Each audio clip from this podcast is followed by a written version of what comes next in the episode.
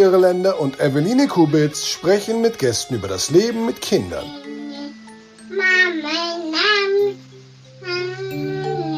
Drei Jahre wach. Ein paar Worte zur Geburt. Ja, das war natürlich ein abgefahrener Tag. Wir waren zehn Tage drüber. Ich war Fußball spielen. Jule war beim Yoga. Also wir haben schon wieder angefangen, normales Leben zu führen und nicht nur zu Hause zu sitzen, Bauch zu streicheln und zu warten. Und dann kam der Anruf und dann ging's ratzfatz, was natürlich ein Glück für uns war. Hat insgesamt nur zwei Stunden gedauert, bis Cleo da war. Aber man macht sich ja vorher kein Bild. Der abgefahrenste Moment für mich war, als unsere Hebamme, die Bärbel, die Wärmelampe angemacht hat. Also Jule war da ähm, zugange und das dann so anderthalb Stunden, fast zwei. Und man denkt ja dann, das dauert jetzt alles noch. Weil man einfach keine Vorstellung davon hat, weil man sowas ja noch nie mitgemacht hat. Und dann macht die die Wärmelampe an und ich frag so, ähm, wieso, wofür ist das denn jetzt? Hier für euer Kind. Und ich dachte so, unser Kind ist doch noch lange nicht da. Also man hört ja immer 24 Stunden, 36 Stunden Kampf und hin und her und keine Ahnung. Also nicht, dass es bis dahin kein Kampf gewesen wäre und Jule unfassbare Anstrengungen hinter sich gebracht hätte. Aber man hat einfach keine Vorstellung. Also, und dann auf einmal war sie da. und was ich ganz schön finde, ist, dass Jule und ich dieselbe erste Erinnerung haben von dem ersten Blick auf sie quasi und ihr erster Blick. Das, ich glaube, da haben wir ein sehr ähnliches Bild im Kopf. Ähm, und das macht es so ein bisschen besonders, weil wir, weil man ja sehr verschiedene Erlebnisse hat bei so einer Geburt als Frau und als Mann, was ja völlig logisch ist und in der Natur der Dinge liegt. Aber das ist, glaube ich, der erste Punkt, wo wir dann gemeinsam das erste Gefühl entwickelt haben, wie dieser kleine Wurm da liegt und mit ganz großen, ganz schwarzen Augen uns beide anguckt. So nach dem Motto, pff, bin ich hier richtig? Ja, ich glaube schon. Herzlich willkommen zu Drei Jahre Wach. Am Mikro heute für euch wieder Julia und Eveline. Und wir haben einen super schönen Gast ähm, aus Berlin zugeschaltet, nämlich Jana Friedrich. Du bist Hebamme, hast ein Buch geschrieben, nämlich Jede Geburt ist einzigartig. Herzlich willkommen in der Sendung. Schön, dass du da bist. Hallo. ja, liebe Jana, du schreibst über dich bei Instagram. Du bist Freundin, Mutter, Schwester, Psychologin, Beichtstuhl, Motivationstrainerin und Cheerleader, alias Hebamme. Ist es denn für dich diese Mischung, die deinen Beruf für dich so spannend macht? Ja, ganz bestimmt auch. Also klar, man hat viele Rollen. Ähm, man muss auch mal gut gucken, ne? Also das so mit der Freundin und so. Man muss auch mal gucken, dass man sich irgendwie abgrenzt, ne? Dass man, man ist ja nicht die Freundin, man ist ja schon eine professionelle Beraterin, ähm, Unterstützerin, ähm, aber halt doch sehr, sehr nah dran, ja. Also das ist schon, das ist schon auch eine tolle Rolle, die man da hat. Dein Buch besteht ja aus Geburtsberichten von Frauen, die zum Teil völlig unterschiedlich abgelaufen sind und trotzdem für mich jetzt beim Lesen ganz viele Gemeinsamkeiten haben, weil sie total rühren alle. Also die finde, das finde ich hatten alle ähm, total gemeinsam. Ich hatte immer entweder Tränen in den Augen oder eine Monstergänsehaut und man fühlt sich natürlich sofort zurückgeworfen in diese Situation. Die sind, sie sind super ehrlich, authentisch und ähm, das fand ich sehr erfrischend, äh, weil ich bis heute denke, ich weiß nicht, ob ich es nochmal machen will. Ähm, sie machen sehr viel Mut, finde ich, im Hinblick auf eine Geburt.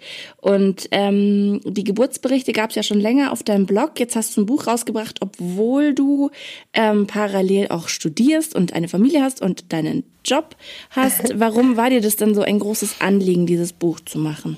Ja, genau. Also ähm, du hast eigentlich so einen Teil davon schon gesagt. Also ich habe vor, hm, ich glaube, es sind jetzt äh, sieben Jahre, vor sieben Jahren habe ich angefangen mit dem äh, Bloggen und habe ähm, einfach pff, aus meinem Berufsleben berichtet und ähm, ja, ganz, ganz schnell fing das an, dass mir Frauen ihre Geburtsberichte zugeschickt haben. Ja, das fand ich also schon mal ganz toll, dass sie mir ihre Geschichten schenken, einfach so, ja, großartig. Und dann habe ich die ähm, veröffentlicht und ähm, habe direkt damit angefangen, die immer gleich zu kommentieren, so ein bisschen, ja, weil ich das Gefühl hatte, manche Frauen, ähm, die haben so das Bedürfnis nach Erklärung. Also die, die erzählen so ihre Geschichte, aber es gibt manchmal Punkte, da haben sie selber was nicht so richtig verstanden, warum das so gelaufen ist und nicht anders oder warum es da so einen Wendepunkt gab in der Geburt oder so. Und ich hatte so das Gefühl, das ist gut, das einfach nochmal so professionell so ein bisschen einzuordnen.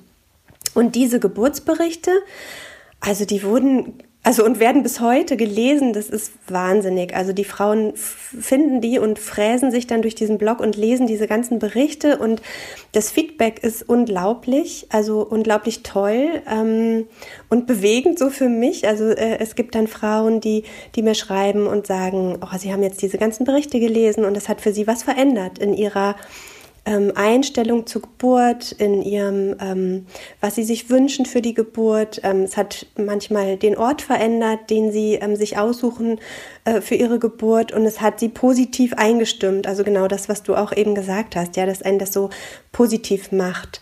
Und das, das hat mich selber so beeindruckt, weil ich das nicht gedacht habe, dass Geschichten so eine Wirkung haben können, tatsächlich. Ähm, und so dass ich dann eigentlich schon relativ bald gedacht habe, Mensch, ähm, ein Blog ist irgendwie toll, ähm, aber diese Geschichten, die würde ich sehr, sehr gerne in, in ein Buch bringen, weil ähm, ja, also ich immer noch Bücher ganz großartig finde und ich einfach ähm, fand, das wäre schön, so eine richtige Sammlung zu haben. Ähm, und zwar auch ähm, im Blog habe ich die immer so veröffentlicht, wie die so kamen. Und ähm, für das Buch habe ich mir dann so eine Art ähm, äh, Sortierung irgendwie ausgedacht. Ähm, und ähm, ja, habe ähm, hab die quasi nochmal in so eine in so eine andere Form äh, gegeben, so dass man ähm, gezielt nach bestimmten Situationen suchen kann äh, oder halt beziehungsweise so von vorne nach hinten das durchlesen kann und dann auch so durchgeführt wird durch die verschiedenen Geburtsarten im Prinzip.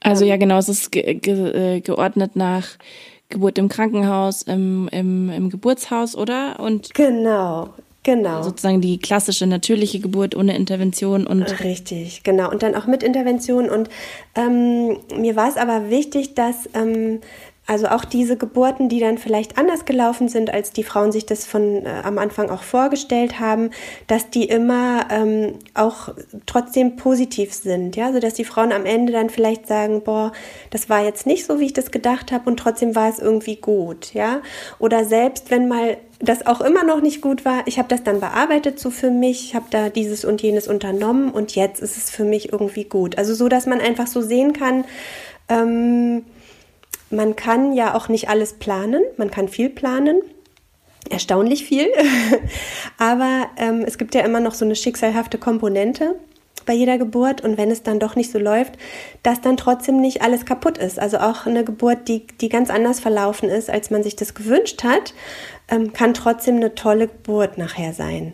Weil du gerade gesagt hast, sie haben das dann so für sich aufgearbeitet. Ich erinnere mich auch ja. an einen Kommentar von dir, dass man ähm, gewisse Geburten unbedingt nochmal aufarbeiten sollte oder nochmal besprechen. Ja. Hast du mhm. da einen Tipp oder eine konkrete, ein konkretes Szenario im Kopf, wie man sowas machen kann? Weil man kann ja wahrscheinlich schlecht in die Klinik laufen und sagen, wo ist meine Hebamme, mit der möchte ich jetzt gerne irgendwie nochmal über meine Geburt sprechen.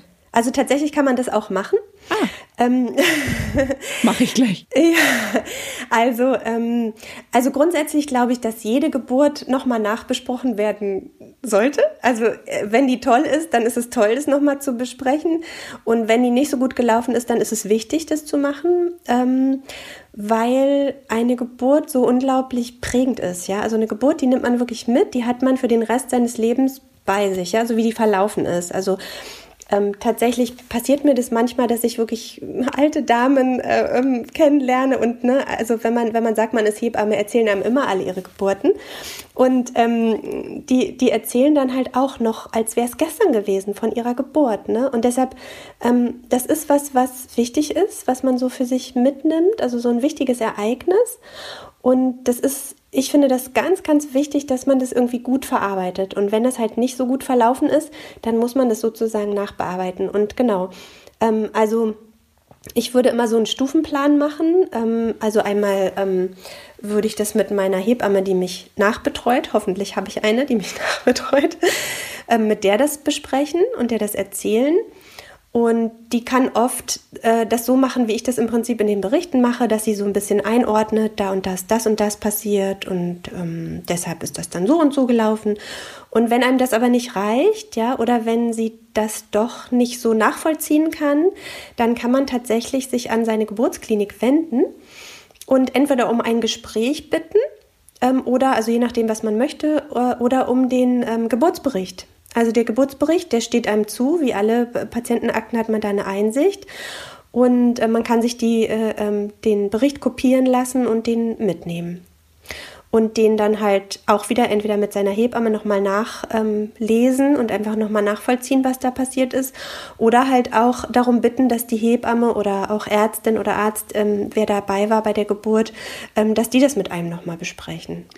Bei mir war das tatsächlich so, also ich habe dazu so meine ganz persönliche Situation, an die ich gleich denken muss, wenn es eben, wenn du eben davon sprichst, dass man eine Geburt nochmal äh, rückblickend mhm. einfach nochmal so nach, ähm, mhm. nachverarbeitet sozusagen. Mhm. Ich habe ähm, eine Tochter und ich habe einen Sohn und als meine Tochter so, also sie, sie war fast zweieinhalb, als dann mein Sohn auf die Welt gekommen ist und ich habe bei ihm nochmal so einen Geburtsvorbereitungskurs gemacht, so in Miniaturvariante, sag ich mal, so drei Treffen oder vier Treffen ähm, und ähm, drei oder vier Treffen waren es halt explizit halt für Mütter, die das zweite Kind kriegen. Und äh, da, also weil ich mir einfach dachte, die Schwangerschaft beim zweiten Kind geht eh so unter, ja, dann ist es vielleicht ganz gut, sich einfach nochmal so damit auseinanderzusetzen und so und sich die Zeit zu gönnen, im Alltag halt auch sich diese Geburt bewusst zu machen und so, die jetzt bevorsteht. Und da kam dann heraus, als praktisch diese Frauen natürlich schon über ihre erste Geburt gesprochen hatten. Ja, das war ja eine neue Situation. Das gab es beim ersten Geburtsvorbereitungskurs ja nicht, dass man schon aus Erfahrung sprechen konnte. Ja. Da ähm, habe ich halt von meiner Geburt erzählt und jetzt nur in Kurzform, meine Tochter kam dann ähm, mit der Sauglocke am Schluss und die Hebammen mussten mit den Armen so richtig auf den Bauch drücken ja. und rausschieben. Mhm. Und in diesem zweiten Geburtsvorbereitungskurs wurde mir dann, habe ich das erzählt und dann haben mich alle so angeschaut und auch eben die Hebamme, die den Kurs geleitet hat und hat gesagt, und wie ging's dir damit? Weil dieser Griff wird ja heutzutage gar nicht mehr angewandt. Ja, mhm. und dann hatte ich auf einmal so das Gefühl, jetzt müsste ich irgendwie so, also als wäre das jetzt so ein traumatisches Erlebnis gewesen, dieser, dieser Griff oder diese Anwendung und so. Und für mich war das halt alles so einfach abgespeichert halt als diese Geburt, diese völlig umhauende Geburt, ja, von meiner ja. Tochter. Und das, da ist mir zum ersten Mal bewusst geworden, dass ich das so halt eben ja, also ich hatte da nicht das Gefühl, ich müsste jetzt irgendwas verarbeiten, aber ich hatte auf jeden Fall so den Eindruck, vielleicht hätte man das einfach mal nochmal Revue passieren lassen müssen, so oder weißt du, wie ich meine? Ja, also ähm, es kommt jetzt drauf an, ne? Also wenn man natürlich selber das Gefühl hat, irgendwas ist da ähm, total schief gelaufen, ja, oder man, man kommt damit irgendwie nicht zurecht, dann ist es natürlich total sinnvoll, ähm, aber man muss natürlich auch aufpassen, wenn man vielleicht aber eigentlich damit ganz zufrieden ist, dass einem keiner dann die Geburt noch vielleicht schlecht macht, ja, sozusagen. Weil es kann ja durchaus sein, dass Sachen passiert sind, aber die waren okay, ja. Also das war jetzt nicht schön oder nicht so gewünscht, wie man, wie man vielleicht gedacht hat, aber es war trotzdem ganz in Ordnung und man hat es nicht als so schlimm empfunden und dann ähm, ja, also da, da muss man so ein bisschen schauen, ne? was ist, ähm, was ist wirklich, was kommt wirklich von einem selber, nicht das, ähm, ja, genau, dass man sich da irgendwie nicht so ver, im, im verwirren lässt dann richtig, irgendwie auch, ja, weil das dann genau. irgendwie so, also es war gefühlt so zwei Jahre später, äh, kamen da Sachen zutage, denen nicht mehr, das nicht mehr gar nicht so bewusst war, so, ja. Ja, ja, ja, genau. Ähm, es ist ja eine große Frage, die sich die Frauen ähm, vor der Geburt stellen. Also wir haben es vorher schon gesagt, dein Buch ist auch dahingehend so ein bisschen strukturiert. Ähm, wo bringe ich mein Kind auf die Welt? Im Krankenhaus, zu Hause, im Geburtshaus? Du hast ja alles schon miterlebt. Gibt es dann einen Unterschied bei den Müttern? Also wie wirkt sich das aus, Frauen, die jetzt im Krankenhaus ihr Kind auf die Welt bringen oder zu Hause? Ähm, ich glaube, ähm, also ich glaube, es gibt so oder so tolle und nicht so tolle Geburten. Ne? Das hat jetzt erstmal nichts mit dem Ort zu tun. Ich glaube, dass es ganz wichtig ist, sich selber klar zu werden, was man selber braucht, also was für einen selber gut ist. Ähm, wenn, also ne, eine Frau, die einfach sozusagen ähm, so gepolt ist auf Krankenhaus und ähm, die das sozusagen braucht für sich, also so das Wissen, dass da halt ähm, Mediziner auch anwesend sind und dass da bestimmte ähm, Dinge äh, ähm, passieren können oder schneller passieren können, ähm, die sollte man auch nicht überreden, dann irgendwie zu Hause zu bleiben zur Geburt, weil die sich da sicherlich nicht wohlfühlen, ja, so. Ähm, und andersrum wäre es toll, wenn alle, die ihr Kind zu Hause kriegen wollen, auch die Möglichkeit haben, was jetzt in letzter Zeit schwieriger wird, ne? weil man, weil nicht mehr alle eine Hebamme finden, eine Hausgeburtshebamme. Ähm, also äh, tatsächlich kann man das gar nicht so pauschal sagen. Also ich, ich denke, man kann so oder so tolle Geburten erleben. Ähm, es ist immer ganz wichtig, dass man sich an dem Ort wirklich gut fühlt und wohlfühlt und das Gefühl hat, man ist da gut versorgt. Ähm, da sind Menschen, die einem wohlwollend ähm, gegenüberstehen. Ähm, man kann sich da fallen lassen, man kann sich da gut fühlen. Ja. Und wenn man sich aber so anguckt, ähm, was da so passiert, hormonell und auch im Gehirn und so weiter, dann ähm, macht es eigentlich total Sinn, ähm, zu Hause zu bleiben, ja, weil man dann, weil, weil das grundsätzlich so ein Ort ist, an dem man sich ja sehr wohl und geborgen fühlt, ja. Ähm, aber mh, mm, aber wie gesagt, also es gibt Frauen, die das, äh, die sich da nicht gut fühlen würden, die da Angst hätten oder deren Partner das nicht äh, ähm, ähm, gut ähm, vorstellen können. Und also, ne, das ist ja für die, für die ganze Familie wichtig, sich dann irgendwie an dem Ort auch wirklich gut zu fühlen. Ich finde das total spannend, was du sagst mit dem Gehirn und den Hormonen, weil genau das war tatsächlich bei mir der Fall. Ich hatte heftigste Wehen zu Hause und beide Male, also ich wurde einmal sozusagen wieder nach Hause geschickt, weil schon im Auto die Wehen wieder ähm, nachgelassen haben. Genau. Ja. Ähm, und auf dem CTG den Geister zu sehen und ich dachte so, sag mal, geht's eigentlich noch? Und dann, äh, ja, legen genau, Sie sich noch mal hin und dann mhm. zu Hause und dann, ja klar.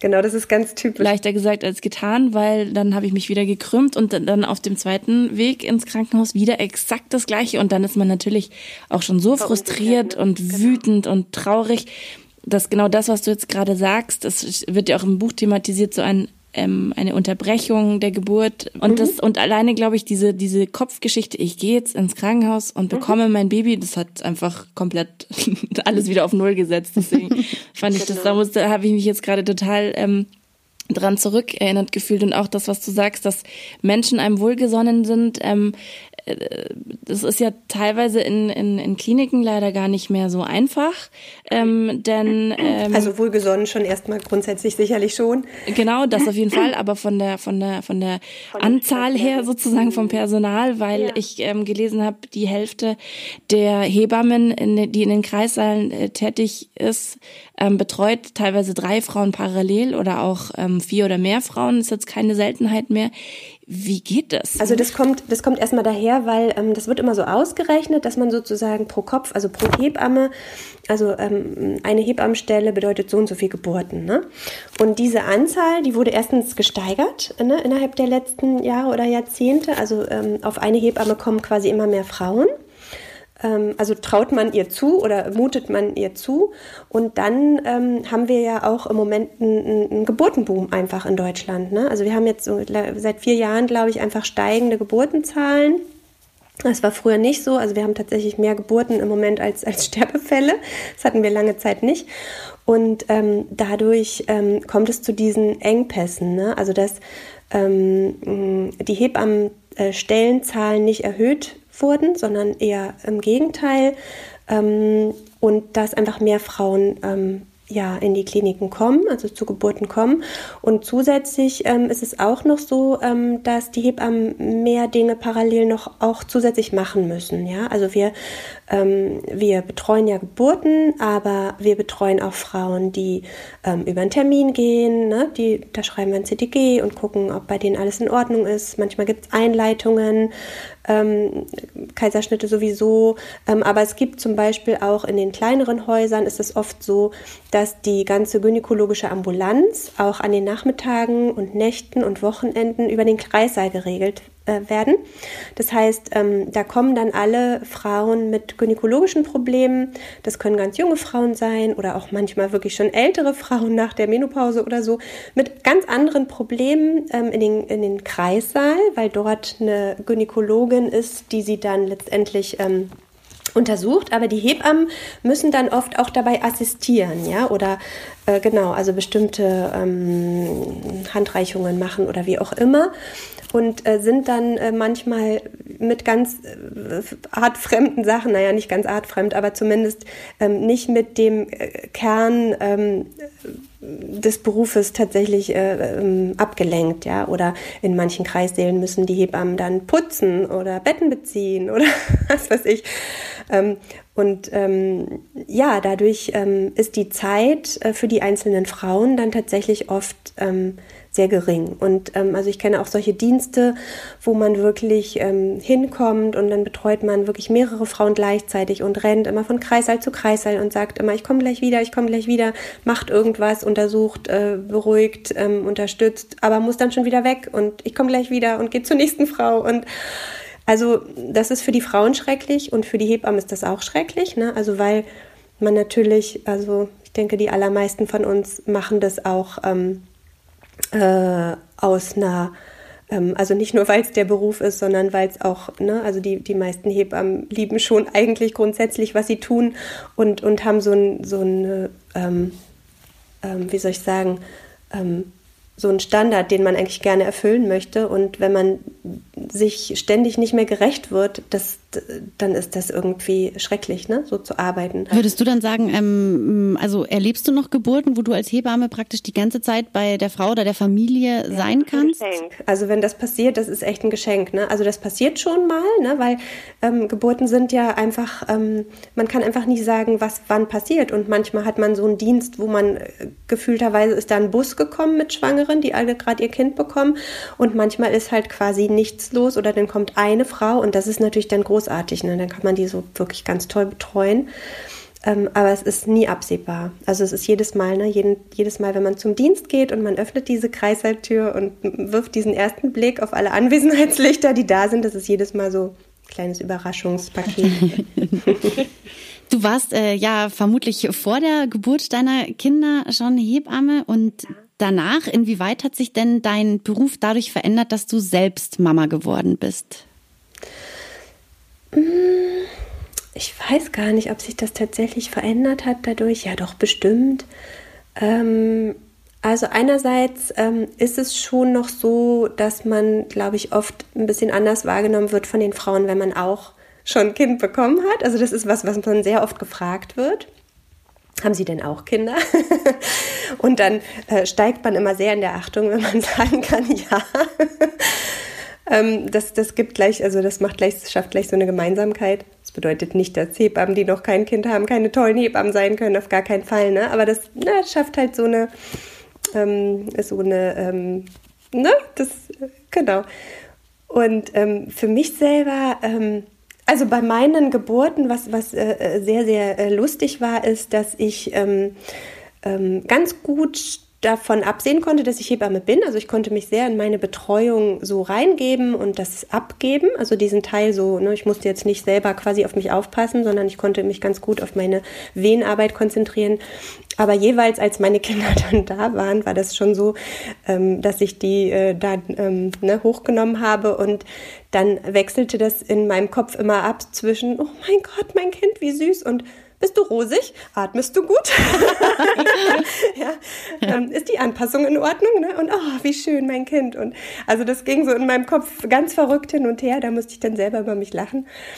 Ähm, und was hat sich seitdem verändert? Ja, also natürlich ähm, hat man manchmal so ähm, Gedanken, ähm, dass man ähm, das noch ein bisschen besser nachvollziehen kann oder gerade wenn was sehr ähnlich abläuft wie die eigene Geburt, ähm, dass man daran denkt. Und ich finde, es ist was Tolles und gleichzeitig eine Gefahr, also weil man natürlich nicht von sich auf andere schließen kann. Ne? Also ähm, wenn ich jetzt eine Geburt hatte und ich habe das geschafft ohne Schmerzmittel, dann heißt das noch lange nicht, ähm, dass das der Goldstandard ist, ne? sondern eine andere Frau ähm, in derselben Situation braucht das vielleicht. Ne? Und ähm, also da darf man sich auch nicht dann von ablenken lassen. Ne? Da muss man wirklich immer gut gucken, dass man die Bedürfnisse der Frauen ganz gut im Blick hat und nicht zu sehr so ähm, von sich auf andere schließt. Ne? Oder andersrum. Ne? Also äh, da gibt es bestimmt ähm, manchmal ähm, auch dann so Impulse, dass man ähm,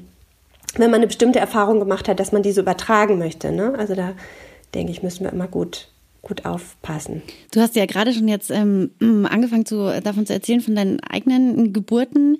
Liefen die denn so ab, wie du sie dir vorgestellt hast? Also hattest du überhaupt eine Vorstellung davon oder wie war das wie war das also, bei dir? Also bei meinem ersten Kind war es spektakulär anders, als ich es mir vorgestellt hätte, weil das schon damit anfing, dass ich äh, eine Hausgeburt geplant hatte und meine Tochter sich dann aber entschieden hat, ähm, sich nicht äh, ordnungsgemäß zu drehen mit dem Kopf nach unten, sondern mit dem Popo ähm, was ja in Ordnung ist, das ist ja geburtsmöglich, ähm, aber nicht, ähm, nicht so wirklich, ähm, also zumindest ich habe das jetzt nicht mit zugetraut, damit eine Hausgeburt zu machen. Ne? Also das, das war schon mal das Erste, dass meine Tochter entschieden hat, nee, wir gehen vielleicht dann doch in die Klinik. Und ähm, ich war, ähm, glaube ich, sehr, sehr offen, was da passieren wird. Also ich hatte ja schon sehr viel selber gesehen und hatte ähm, zwar so eine Idee, wie ich das auch gerne hätte, aber ich glaube, ich war sehr, sehr offen, ähm, wie die Geburt ablaufen würde.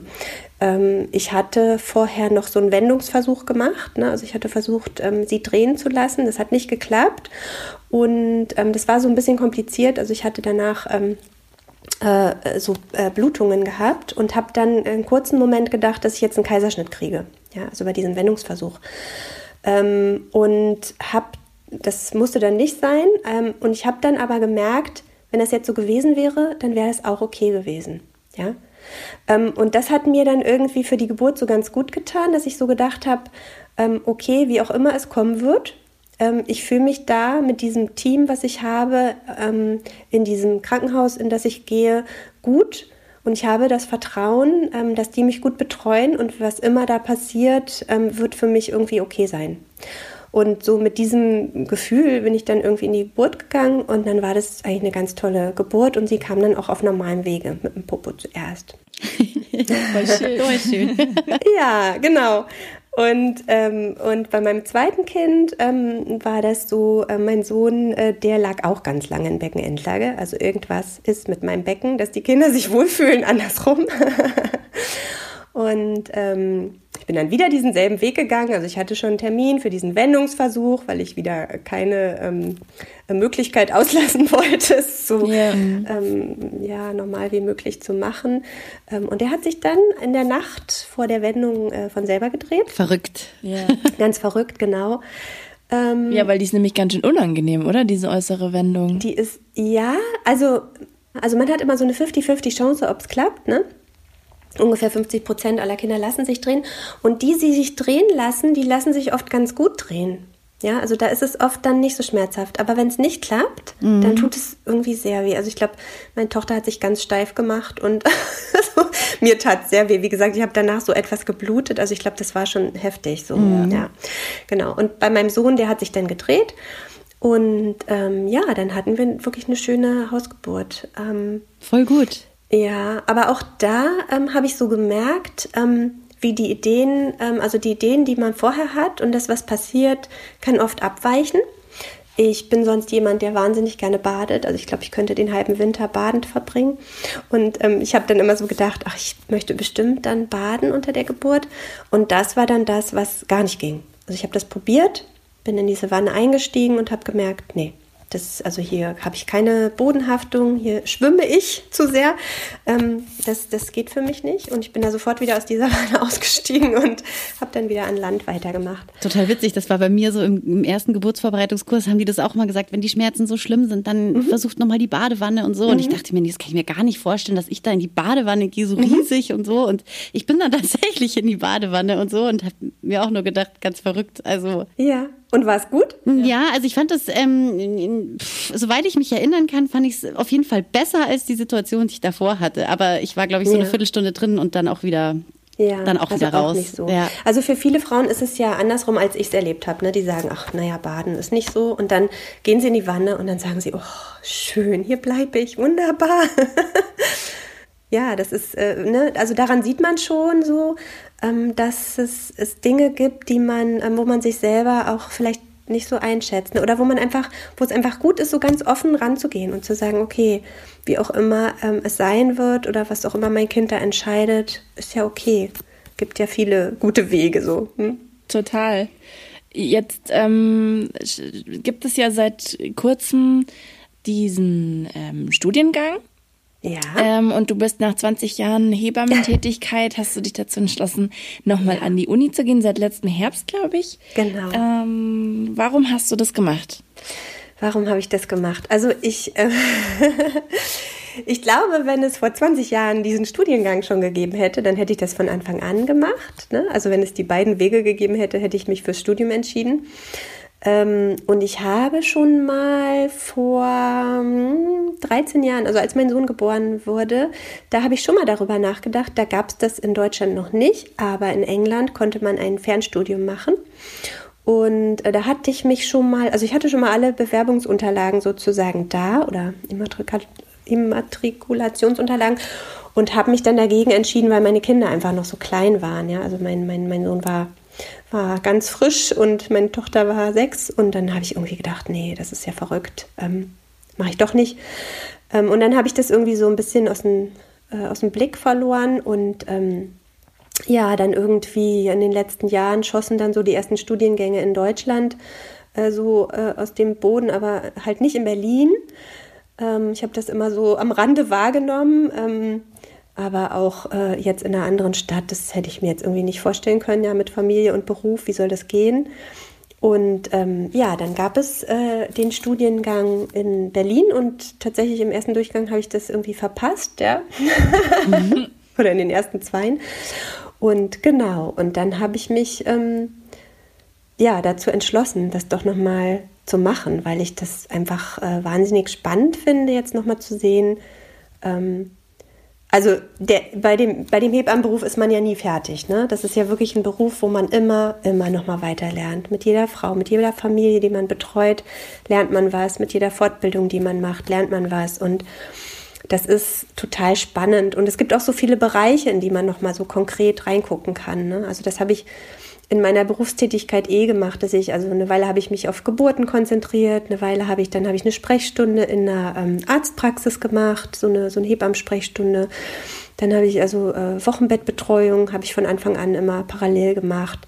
Dann habe ich irgendwann angefangen, ähm, äh, Schulkinder zu unterrichten, also habe so Sexualkundeunterricht in Grundschulen und auch weiterführenden Schulen gegeben und Geburtsvorbereitungskurse. Ne? Also es gibt so immer wieder so andere Bereiche. Und ich glaube, jetzt war ich immer wieder reif für so eine neue ähm, Perspektive. Und ja, und jetzt ist es halt sozusagen das wissenschaftliche Arbeiten. Und ich finde es ganz großartig, es macht mir total Spaß. Also so gefühlt gehe ich jeden Tag in eine Fortbildung. und ähm, das ist toll. Also ich merke jetzt schon, dass ähm, ja, das ist auch wieder was, wo man wirklich nochmal mehr lernen kann und nochmal so einen anderen Blick bekommt. Ne? Also wirklich so sehr, nochmal sehr darauf zu schauen, ist das wirklich alles evidenzbasiert, was man macht? Und ähm, ja, ich kann schon mal spoilern, ne, vieles ist es nicht. Also wir machen echt viele Dinge in der Geburtshilfe, die nicht so wirklich sinnvoll sind. Ähm, das hätte ich jetzt auch ganz spannend Beispiel? gefunden. Ja, genau. Als, also als Frage auch so, wie, ähm, wie, diese, wie man sich dieses Studium vorstellt. Ja, also ja. ist das wirklich so dieses wissenschaftliche Arbeiten oder ist es auch die, die Praxis? Also ganz viel. Also jetzt, was ich jetzt lerne, ist eigentlich das wissenschaftliche Arbeiten. Also wirklich nochmal, wie, wie werden Studien aufgebaut? Was gibt es für Studienarten? Wie liest man so eine Studie? Wie, wie sieht man, ob die ist, ist es eine gute Studie? Ja, ist die gut ähm, aufgebaut gewesen? Oder wie, wie relevant ist die tatsächlich jetzt? Ne? Also was, was, was ist daraus gekommen? Gekommen bei wirklich und ähm, diese ganzen, diese ganzen Dinge oder ähm, ähm, ja, also einfach das auch alles zu hinterfragen und äh, alle Dinge, die man tut und auch zum Beispiel unsere Leitlinien, die wir in der Geburtshilfe haben ähm, in Deutschland. Wer macht die überhaupt und auf welcher Grundlage? Das ist ganz interessant und ähm, ja, da, da kommen viele Dinge raus, wo man, wo man so denkt, ja, pff, manches macht man auch einfach nur, weil man es immer schon so gemacht hat.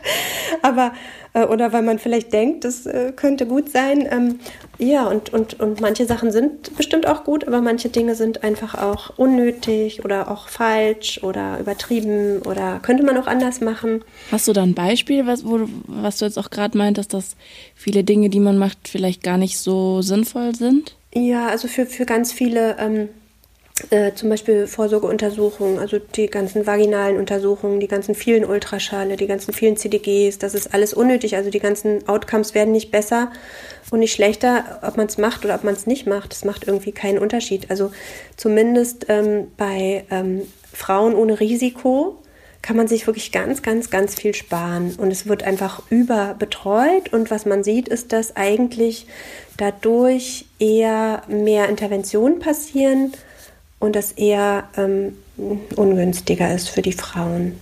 Ja, so. Also genauso wie wenn Frauen sehr früh in die Klinik kommen, ähm, dann wird mehr gemacht.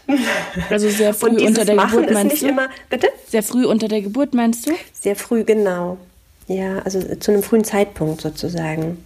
Ne? Also je länger eine Frau in der Klinik ist, umso mehr Interventionen werden ihr begegnen. Und wenn man sich das so anguckt, gibt es kaum noch wirklich interventionslose Geburten. Es wird eigentlich immer irgendwas manipuliert und es wird nicht immer besser dadurch. So, ja. Also das ist schon ganz, ganz spannend.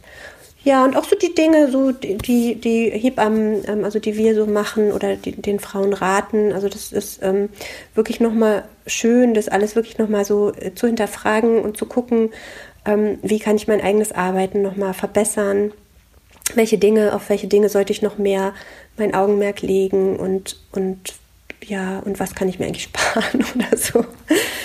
Du hast jetzt bei Instagram geschrieben, dass die Reaktionen darauf nicht äh, nicht sehr gemischt sind. Genau, mhm. sehr gemischt, nicht immer nur positiv. Inwiefern und woran glaubst du liegt, liegt das? Ähm, also ähm, von von fremden Menschen oder berufsfremden Menschen ähm, habe ich tatsächlich schon so Reaktionen bekommen wie, äh, na toll, äh, du studierst jetzt, da sind ja noch weniger äh, Hebammen, die arbeiten. Also du trägst ja dazu bei, zu dem Hebammenmangel. Mhm. Weil du so, in der also Uni bist, statt. Weil ich in der Uni bin, statt anständig zu arbeiten, ne? Seltsam, okay. Total seltsam. Also. Bitte?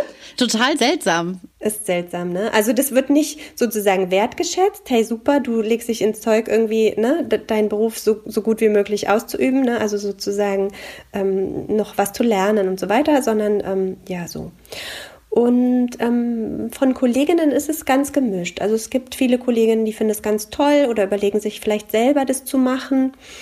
Ähm, und es gibt welche, die haben Angst äh, vor einem, ja, wie soll ich sagen, so einem Zweiklassenkreissaal vielleicht, ja. Also dass, dass es einfach ähm, dann Hebammen gibt, die sich für was Besseres halten oder ähm, anders gewertschätzt werden vielleicht oder so. Mhm. Mhm. Ähm, das ist ja, glaube ich, auch was ich glaube, bei dir habe ich es auf dem Blog gelesen, ja. dass es natürlich schon auch oft so ist, dieses von Ärzten und Ärztinnen auf Augenhöhe irgendwie auch ähm, ja, behandelt zu werden. Das ist vielleicht tatsächlich so, das ist aber eigentlich... Ähm, so ein bisschen verrückt, weil also bei Hebammen ist es ja wirklich auch so, die, dieses praktische Arbeiten ist wahnsinnig wichtig, ja, und das muss man können und das ist ganz viel Erfahrung und ähm, Übung.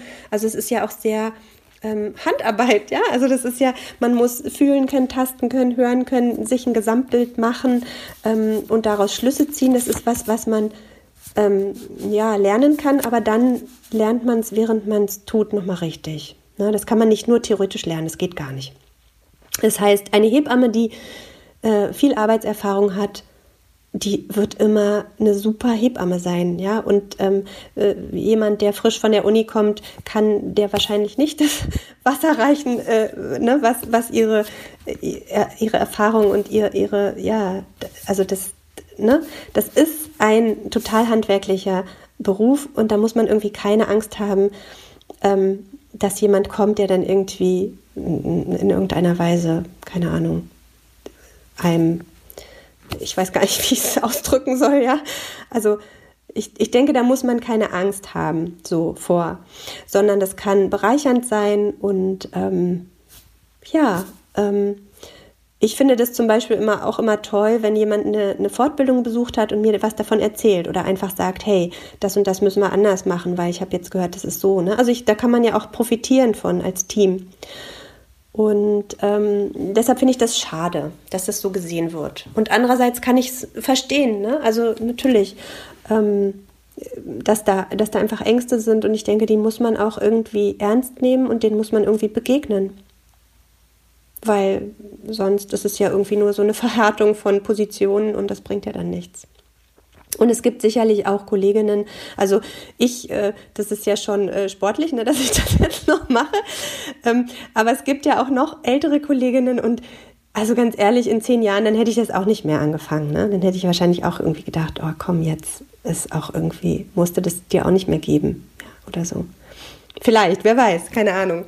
Aber jedenfalls ähm, ne, kann ich das auch gut verstehen, dass man dann irgendwie sagt, nee, also das, das mache ich jetzt nicht auch noch. Ja.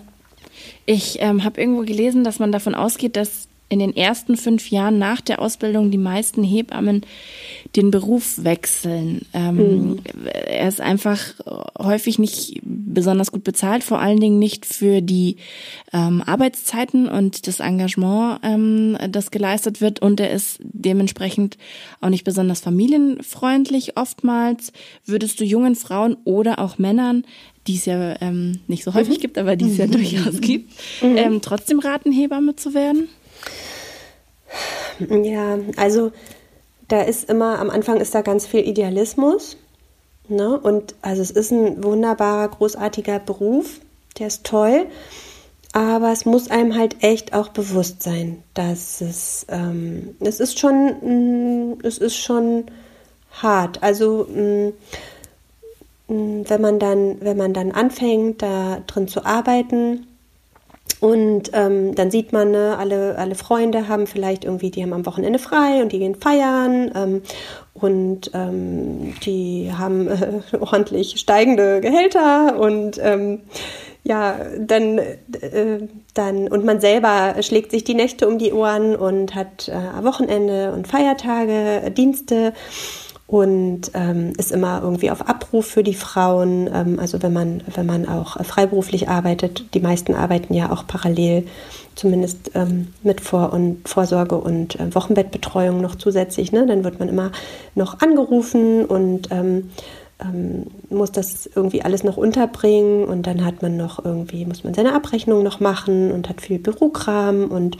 Organisation und so und ähm, ja, also diese, Schichtarbeit, ähm, geringe Bezahlung, ähm, hm, eine Wertschätzung zwar von den Frauen, man wird unglaublich wertgeschätzt, ne? also man kriegt ja unglaublich viel positive Bestärkung und ähm, das Ereignis selbst ist ja auch immer, also ne, fast immer wirklich wunderbar toll. Also man geht ja oft sehr beschwingt irgendwie auch nach Hause oder ähm, ja, ähm, das ist zwar schön, aber das reicht dann irgendwann auch nicht aus, um, um diese negativen Aspekte so aufzuwiegen für viele. Und ich glaube, ähm, dass viele das doch zu sehr idealisieren, vielleicht am Anfang oder sich anders vorstellen und dann so mit der harten Wirklichkeit konfrontiert werden und dann sehen, boah, nee, so habe ich es mir doch nicht vorgestellt, ja. Und ähm, du würdest das auf jeden Fall aber immer wieder werden, oder Jana? Ich würde das immer wieder werden. Ich würde immer, ich würde den Beruf immer wieder wählen. Aber es ist schon schwer, ähm, also ich kann da niemandem dazu oder dagegen raten. Also man muss wirklich, man muss wirklich dafür brennen und dann sollte man es auch machen. Ähm, wenn man ambivalent ist, glaube ich, ist es schon mal nicht das Richtige. Es ist ja auch so eine ähm, finanzielle. Und, und, und, und man sollte auf jeden Fall vorher mal reinschnuppern. Ne? Also auf jeden Fall ein ausgedehntes Praktikum machen, um wirklich mal zu sehen, wie es in echt ist. Ne? Und nicht irgendwie auf Instagram oder so. Ja, es ist ja auch so eine ähm, finanzielle Geschichte. Also dieser Hebammenmangel, der, ähm, der, den gibt's ja auch unter anderem aufgrund von dieser unglaublich hohen Haftpflichtversicherung, von dieser Summe, die ja in den, ich weiß nicht, letzten 15 bis 20 Jahren exorbitant irgendwie angestiegen ist. Ja. Wir haben gelesen, über 8000 Euro im Jahr bezahlt mhm. man, wenn man als freiberufliche Hebamme ähm, Geburten begleiten möchte. Mhm. Warum ist dieser Betrag denn so hoch? Also wie, kam, mhm. wie kommt es zustande, dass der so angestiegen ist? Genau, also das kommt zustande dadurch, dass ähm, der Beginn des Lebens, also wenn da irgendwas schief geht, dann ist es natürlich die, die, dann ist es ähm, nicht nur wahnsinnig schrecklich, sondern dann ist es maximal teuer für die Gesellschaft sozusagen oder in dem Falle für die Krankenkasse, ähm, weil dieser Mensch dann ein Leben lang versorgt werden muss mit allem, was dazugehört. Und ähm, Ähm, das, das wird immer teurer, weil die Maßnahmen, die es gibt, immer teurer werden. Ne? Pflege und alle Pflegemaßnahmen und alle Tools, die es so gibt, irgendwelche äh, Rollstühle, Betten, Hilfsmittel, Computer, was weiß ich, werden ja immer teurer. Es wird immer mehr erfunden, was toll ist, ne? was ja auch die Familien unterstützt. Ähm, aber das wird eben immer teurer und äh, deshalb steigt dieser Betrag. Und es ist halt so, ähm, dass Hebammen ja auch äh, 30 Jahre rückwirkend verklagbar sind.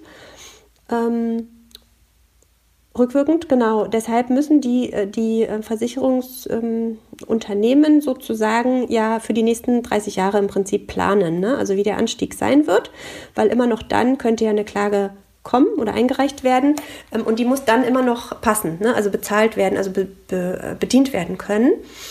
Ähm, und das ist einfach, ähm, da müssen die einfach kalkulieren.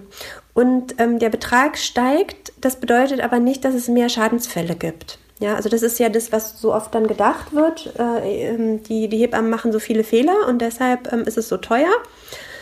Ähm, das ist gar nicht so. Das ist eine, ähm, eine sehr, sehr niedrige, Gott sei Dank, ähm, Zahl, die eigentlich konstant bleibt.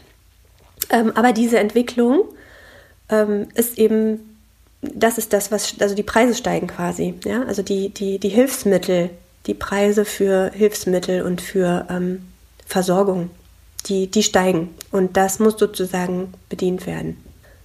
Und es ist so, dass es, äh, das gibt so eine Staffelung, ne? Also eine Hebamme, die tatsächlich Geburten macht, zahlt halt diesen ganzen Betrag. Und eine Hebamme, die jetzt keine Geburten macht, sondern nur Vorsorgen und Wochenbettbetreuung oder Geburtsvorbereitungskurse oder wie auch immer, die zahlt natürlich deutlich weniger. Also es ist schon gestaffelt, ne? Ja, ja. Aber es ist natürlich trotzdem die, die ähm, diesen hohen Betrag bezahlen. Also das, ja, das hat ja dann schon noch damit zu tun, worüber wir vorher gesprochen haben. Also eine 1 zu 1 Betreuung in Kliniken ist ja im Grunde genommen ähm, inzwischen Utopie, würde ich fast sagen, oder? Ähm, das heißt, das liegt natürlich schon auch daran, dass das wahrscheinlich viele auch abschreckt, ne? Den, den Zusammenhang habe ich jetzt nicht ganz verstanden. Also dass dieser Betrag sozusagen, den zu bezahlen, viele äh, abschreckt, die dann vielleicht sagen, ja, dann Kommt es vor, dass die dann halt einfach nur. Ach so, die Hebammen jetzt, also dass die, dass die Hebammen das abschreckt. Ja klar, die müssen, die müssen ja erstmal, also selbst wenn man ganz, ganz viel arbeitet, dann muss man ja locker erstmal ein Vierteljahr arbeiten, um diesen Versicherungsbetrag drin zu haben. Und dann kann man anfangen, was zu verdienen. Ähm, und muss äh, darauf immer noch Steuer zahlen und verdient ja auch nicht so viel. Ähm, ja klar, also es gibt viele, viele Hebammen, auch die ich kenne, die aufgehört haben. Ne? Also die, die Hausgeburtshebammen waren wirklich mit Leib und Seele und die aber gesagt haben, also jetzt äh, ist Schluss. Also jeden Sommer wird ja dieser Betrag erhöht und jeden Sommer gibt es dann immer wieder welche, die sagen, so, jetzt ist Schluss. Ja, also das ist so unglaublich schade, weil wie wenn du gerade sagst, ne, also dann mhm. ist es gestaffelt und die, die ähm, Vorsorge oder halt auch Wochenbettbetreuung machen oder so, die zahlen dann weniger. Ich meine, dann fehlt halt irgendwie so, man hat so das Gefühl, mhm. dann fehlt halt so das Elementarste mhm. in der Mitte, so, ja. Also, Aber selbst die, ne, also selbst die zahlen ja, also äh, ich zum Beispiel auch, ne, also die zahlen ja auch ähm, diesen Versicherungsbetrag und der ist ja also erstmal muss man die Mitgliedschaft in, in einer ähm, ähm, in einem Berufsverband äh, zahlen, da zahlt man diese Versicherung und dann ist man auch schon, ähm, da hat man auch schon ordentlich was bezahlt. Und auch das ist so, dass ähm, früher gab es zum Beispiel viele Kolleginnen, also Hebammen werden ja auch Mütter, die kriegen ja auch Kinder. Und ähm, ähm, haben, also früher war es aber oft so, dass, äh, dass gerade äh, Kolleginnen, die dann ähm, vielleicht noch, ähm, äh, noch nicht so viel wieder gearbeitet haben, weil sie selber noch viel für ihre kleinen Kinder da sein wollten, ähm, aber trotzdem immer parallel schon mal so ein paar äh, Hausbesuche wieder gemacht haben, ja.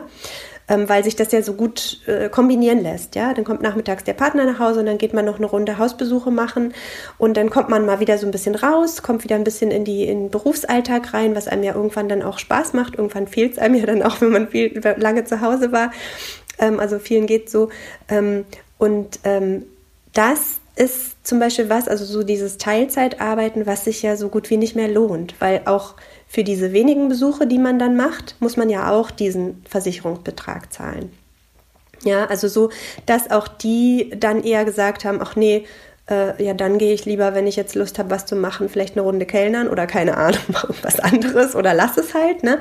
Weil sich das einfach so wenig, wenig lohnt. Weil die müssten ja dann wiederum so viel arbeiten, damit es sich lohnt und dann lassen sie es eher, ähm, ja, weil es einfach, das, das rentiert sich nicht. Und ich glaube, das ist zum Beispiel ein Modell, was jetzt so weggefallen ist ne? und wo, wodurch das kommt, ähm, dass, dass die Frauen halt auch im, im Wochenbett nicht mehr versorgt werden. Hm. Ja, ja.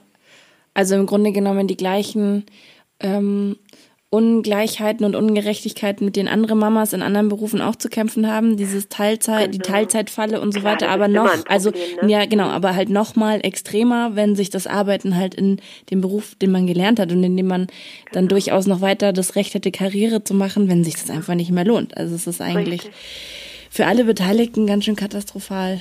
Mhm. mhm. Ich, äh, es gibt ja diese Aktion, ähm, apropos, katastrophal und was man tun kann. Es gibt diese Aktion Lieber Jens, ja. ähm, die sich an ähm, unseren Gesundheitsminister Jens Spahn richtet, mhm. die ähm, ähm, Frauen dazu aufgefordert hat, Briefe zu schreiben, mhm. Postkarten zu schreiben, ähm, wie lange sie versucht haben, eine Hebamme zu bekommen. Ich habe irgendwie gelesen, teilweise müssen Frauen 80 ähm, äh, Hebammen abtelefonieren und kriegen trotzdem keine und um das Richtig. halt einfach mal deutlich zu machen. Ja. Und ich fand das ganz interessant. Es gab ein Interview mit einer der Initiatorinnen, die schreibt, Hebamme zu sein ist für sie zutiefst feministisch.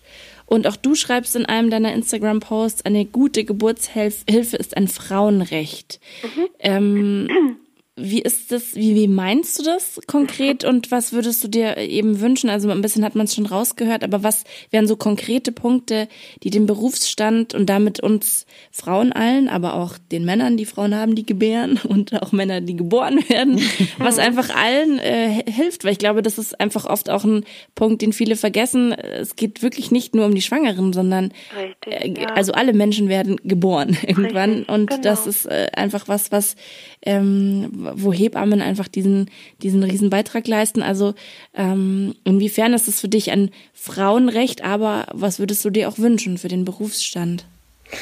Ja, genau. Also ähm, ich habe ja vorhin schon gesagt, ne, dass ich einfach denke, dieser Beginn des Lebens, der ist ja so wahnsinnig wichtig. Ne? Also für das Kind, was geboren wird, aber auch ähm, für den Mensch, der gebärt und ähm, und, und auch für, für alle, die dabei sind. Ne? Also das ist einfach, ähm, ähm, das ist, das ist ein wahnsinnig wichtiger Tag oder Moment, ähm, der wirklich, ähm, der einen, der einen längerfristig beeinflusst. Ja, also alle Frauen, die mal ein Kind bekommen haben, ähm, erzählen, äh, also sind sofort wieder getriggert, wenn sie irgendwas äh, hören, ne, was, was sie daran erinnert und sind sofort zurückversetzt in diesen Moment und ähm, Genau, also das ist, ähm, das ist echt so, so, so wahnsinnig wichtig und es wird so wahnsinnig gering geschätzt. Ja, also es ist, ähm, wir wissen, dass eine 1 zu 1 Betreuung die, die Geburtshilfe so wahnsinnig verbessert, dass Frauen ähm, ähm, besser, ähm, also ihre, wie soll ich sagen, ähm, dass Frauen eine bessere Geburt erleben, dass Frauen weniger Schmerzmittel benötigen, dass Frauen ähm, äh, zufriedener sind, ähm, wenn sie einfach, wenn sie einfach kontinuierlich und gut betreut werden. Und ähm, wir machen es aber nicht, weil es ist uns irgendwie als Gesellschaft, es ist uns zu teuer. Es wird einfach nicht so organisiert, ja. Und ähm, deshalb ähm, finde ich auch immer, ähm, also für, für Hebammen einzustellen ist, einzustehen ist toll, aber eigentlich steht man damit für die Menschen ein, die wir betreuen. Ne? Also das, ähm, das ist ja, ähm, und, und, und wahnsinnig viele Menschen kriegen Kinder. Ne? Also das ist ja ein großer, großer Teil äh, der Gesellschaft und ähm, es ist aber natürlich so, dass dieses Thema nur in einem sehr kurzen Zeitraum im Leben wichtig ist. Aber da ist es halt sehr wichtig. Ja, und da muss man einfach, also ich finde, da muss einfach der Fokus noch mehr drauf. Wir haben ja auch am Sonntag war ja internationaler Hebammentag, da hatten wir ja dann auch auf Instagram diese ähm, ja kurze Umfrage bei Freundinnen und so und ich meine, da haben wir auch, ich meine, das war einfach so ein Tenor, ne, der uns da zurückgeschaltet ist, weil jeder einfach nur ja bestätigen konnte, wie wichtig das halt einfach ist, da jemanden an seiner Seite zu haben, der mhm. einen unterstützt äh, und ja einfach da ist so. Also mhm. Mhm. ja. ja wir können einfach nur versuchen, positiv in die Zukunft zu gucken, ja. dass äh, ja, sich da einiges tun wird, auf jeden Fall. Ja, ja.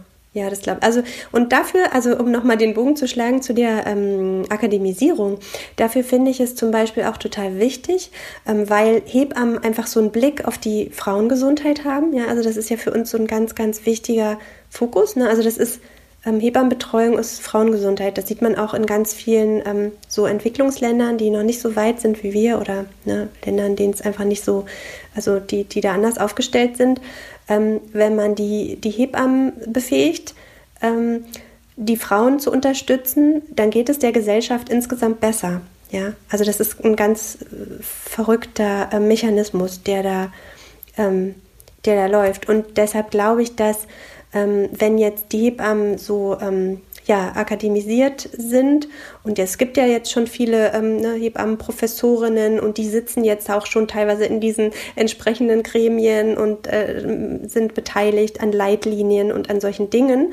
Und es wird einen Unterschied machen, ne? weil einfach dieser Blickwinkel damit reinkommt in eine bisher sehr männlich dominierte, ähm, in einen sehr männlich dominierten Bereich. Ja? Also bisher ähm, waren da Frauen oder und Hebammen halt nicht so vertreten. Und ich glaube, ähm, dafür ist es auch wahnsinnig gut.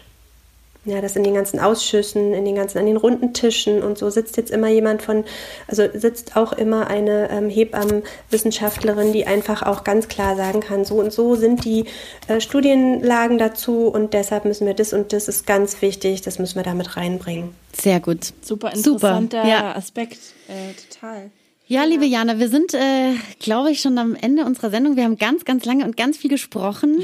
Vielen, vielen ja. Dank für deine Zeit. Sehr, sehr gerne. Wir können nur jedem, äh, der zugehört hat, äh, ja, ans Herz legen, äh, mal in dein Buch reinzuschnuppern. Jede Geburt ist einzigartig, heißt es. Ähm, ja, wir verlinken auf jeden Fall auch. Ja. Vielen lieben Dank, dass du dir die Zeit genommen hast. Sehr, sehr gerne. Darf ich noch eine Sache ergänzen? Selbstverständlich. ähm, in dem Buch sind ja nicht nur Geschichten, sondern da sind auch Bilder drin. Da sind ganz tolle Geburtsfotografien von der Josephine Neubert drin, die ähm, äh, das mit mir zusammen sozusagen äh, gestaltet hat. Und ähm, das war auch was, was mir ganz doll am Herzen lag, dass man sozusagen ähm, Geburt insofern erfahrbar macht, dass man es ähm, lesen kann und auch sehen kann. Also weil ich einfach auch finde, solche Bilder sind auch toll und wichtig. So. Auf jeden Fall, auf jeden Fall. Das ist euch sehr gut gelungen. Ja, super. Vielen Dank. Ja, schön auch, dass ihr da draußen zugehört habt. Wir äh, freuen uns, wenn ihr uns ein Sternchen hinterlasst oder äh, auch eine sonstige schöne Bewertung auf Instagram, auf Apple Podcasts. Ähm, und wir freuen uns natürlich, wenn ihr auch beim nächsten Mal wieder einschaltet. Bis dahin, macht's gut. Tschüss. Tschüss. Die Geburt. Ähm, genau, spät abends ging es los pünktlich nach dem Tatort. Meine Frau, die äh, bekam immer stärkere Wehen und wir bestellten dann das Taxi ja, als wir dann im Krankenhaus waren, da wurden wir erstmal sogar wieder nach Hause geschickt, da der Muttermund noch nicht weit genug offen war. Das war so der erste Moment, wo ich einfach schon dann gemerkt habe, oh Gott, was passiert hier? Und ähm, ich hab, bin doch so gut vorbereitet durch den Geburtsvorbereitungskurs. Warum hat mir das eigentlich niemand gesagt? Und gut, dann sind wir halt wieder nach Hause gefahren, wo sich unsere Anspannung bisschen gelöst hat und wo uns halt auch wieder äh, ins Bett gelegt haben, ein bisschen mich dann zwei Stunden später wieder geweckt hat. Und ähm, knapp eine Stunde später waren wir dann auch schon im Kreissaal, wo ich dann für einen Moment überhaupt nicht wusste, was los ist, weil es alles wahnsinnig schnell ging. Also wir waren dann im Krankenhaus und dann hieß es, okay, sofort im Kreissaal, das, das Baby ist quasi schon da. Und dann lag sie da und ich stand dann halt mit unserer Tasche und den Jacken und alles halt wie bestellt und nicht abgeholt im Kreissaal und musste mich kurz sammeln und habe mich dann aber artig auch dann äh, hinters Bett gestellt und dann alles, konnte alles anwenden, was wir im Geburtsvorbereitungskurs gelernt haben.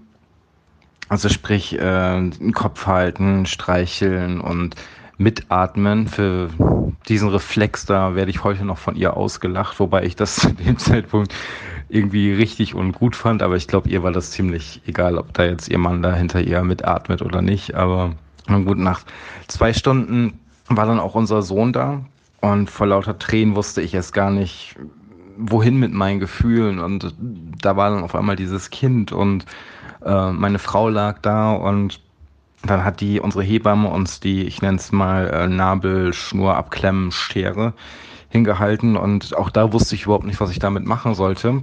Und dann hat sie mir natürlich erzählt, dass ich dann die Nabelschnur durchschneiden musste und dann ging das halt auch. Das war quasi auch so für mich dann so der Startpunkt zum, zum wirklich offiziellen Papa sein. Und seitdem sind wir halt dann die kleine Familie. Drei Jahre wach. Das Abenteuer Familie. Immer am dritten Samstag im Monat auf Radio Feuerwerk und zum Nachhören auf Podigy, Spotify und iTunes.